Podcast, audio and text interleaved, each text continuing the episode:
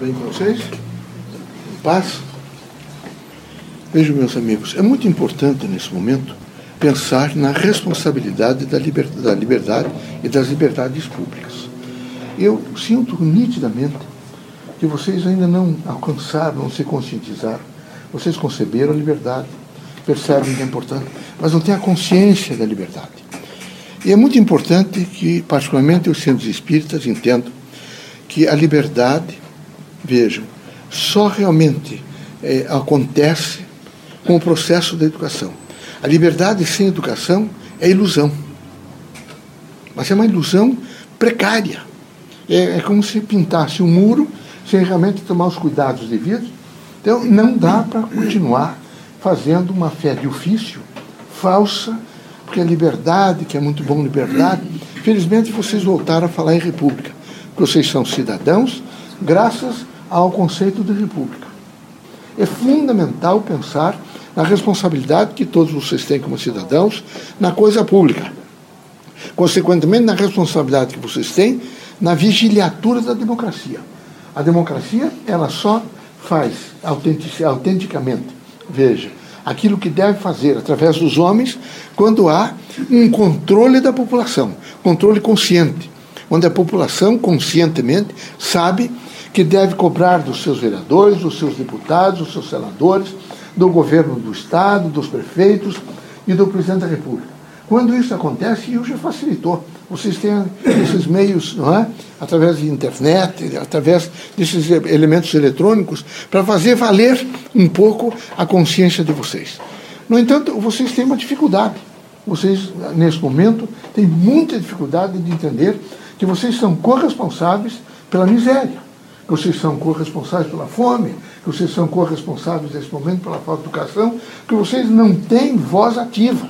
Os espiritistas têm que ter uma consciência de coparticipação, vejo, no encaminhamento dessa ordem pública, dessa grande significação de construção.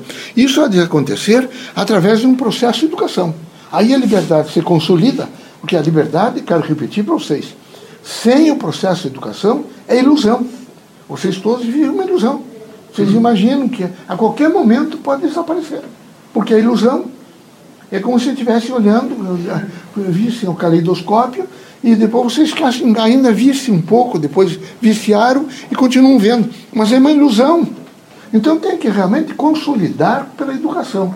E essa consolidação pela educação não é, é, é eficaz, pertinente né, e eficiente no tempo e no espaço. Por isso recomendamos a vocês todos cautela, uma grande preocupação para aprender o melhor, mas muita cautela, muita cautela em tudo. O espírita é humilde, o espírita é decente, mas o espírita é corajoso. O espírita tem realmente um desprendimento, mas o espírita é trabalhador. O espírita tem uma dimensão de buscar conhecimento, de fazer aumentar a massa crítica em todos os sentidos. O espírito, de maneira nenhuma, é vaidoso não faz ostentação, vive em torno de títulos. Não. O espiritista é alguém que reconhece a grande significação da igualdade, até republicana, para entender que a cidadania dá a todos mesmo, a mesma dimensão e a mesma conceituação de cidadão, de alguém que pode, evidentemente, adentrar as instituições públicas e conversar com os magistrados, conversar com os administradores, conversar com os funcionários públicos em pé de igualdade, com respeito, porque eles representam, evidentemente, a cidadania do país. Então é importante que vocês todos estejam absolutamente conscientes desta responsabilidade integrativa de transformação. A doutrina dos espíritos fala com vocês permanentemente, não uma linguagem horizontal, ela fala uma linguagem vertical. Sabe a grande dificuldade de vocês nesse momento leem com atenção as obras de Antônio Green? É porque ele trabalha com vocês uma, uma mensagem vertical, permanentemente vertical. E a mensagem vertical é preciso que vocês entendam que ele está dialogando com vocês. E vocês têm que fazer uma correlação com a vida. Ela não é horizontal. Ela não vai funcionar horizontalmente. Ela vai funcionar na medida em que vocês verticalizam e processam os conceitos. Por isso recomendamos mais leitura. É lastimável imaginar que fizemos a enquete entre vocês, vocês têm a coragem de dizer que em 2017 vocês não leram nenhum livro. que vocês não têm lido revistas, jornais, que vocês estão distantes, da, evidentemente, da cultura humana. E é preciso rapidamente que o espiritista aumente cada vez mais a massa crítica para que tenhamos permanentemente médiums é, com graus de mentalidade que nos permitam trazer uma somação, uma somatória de conhecimento não é, nos dois polissistemas, o material e o espiritual, com sínteses que sejam significativas, a ciência, a filosofia e a religião. Então é importante que os espiritistas sejam sempre abertos. A casa espírita é uma casa aberta, é uma casa sem preconceitos, é uma casa de educação, é uma casa de cultura, é uma casa antropa, é uma casa do homem. Então é necessário que os irmãos sejam muito fortalecidos e amparados por uma conceituação de dignidade que vocês alcançaram pela disciplina ao trabalho. Coragem é o que nós podemos dizer a cada um de vocês. Esperança. Que Deus abençoe vocês, que Jesus os ilumine, que vocês sejam muito fortes, não é? Com tranquilidade, que vocês procurem por todos os meios acertar, que vocês sejam corajosos, homens firmes, tranquilos, operosos e nunca esqueçam de uma coisa: o exemplo não é nada, é tudo. O exemplo é tudo. Aqueles eméritos professores de vocês estão em vocês. Aquele vizinho arrumado, decente, educado está em cada um de vocês. É preciso que vocês todos entendam a significação do exemplo. Procure exemplos construtivos. Procure entender que cada um na Terra tem uma missão altamente dignificadora. Se assim vocês operarem, vocês estarão nos ajudando a construir um mundo melhor. Tem que construir um mundo melhor. Vejam, eu vou voltar a dizer uma coisa a vocês. Prece não é, não é decoração. Não é nem decoração de casa, nem de roupa, e nem decorar. Prece é um estado de alma. Ela tem que funcionar todos os dias.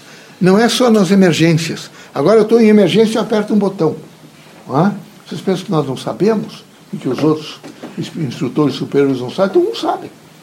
Nós fazemos, às vezes, de bobo para. Mas é só se fazer, não é ser bobo, de maneira nenhuma, viu? Cada um tem o que merece. Aprendam a viver em pressa. Vamos fazer o trabalho, vamos operar essa dimensão que é necessária, com coragem, com firmeza e uma disposição muito ativa para o perdão, para a compreensão e para saber esperar. Homem impressionante, vocês não sabem esperar. E nas horas de crise aconteça o que acontecer, eu vou saber administrar. Muito difícil, pai. Até aqui eu trouxe as coisas todas. Daqui para frente, por favor, me ajude. E que se não, não pudesse ser como eu estou imaginando, me dê força para administrar. Que eu não perca a minha calma, nem a dignidade. Nos momentos mais críticos, que eu tenha discernimento, pelo menos para tentar fazer o melhor. É extremamente importante isso. Se nós fizermos essa prece, nós ficaremos todos os dias preparados não é, para esses andamentos da terra. Aqui, os que assentam dormentes em estrada de ferro, particularmente dessas regiões mais baixas, sabem que permanentemente mina água e que afunda. E é preciso corrigir. A vida é assim, tem que permanentemente corrigir.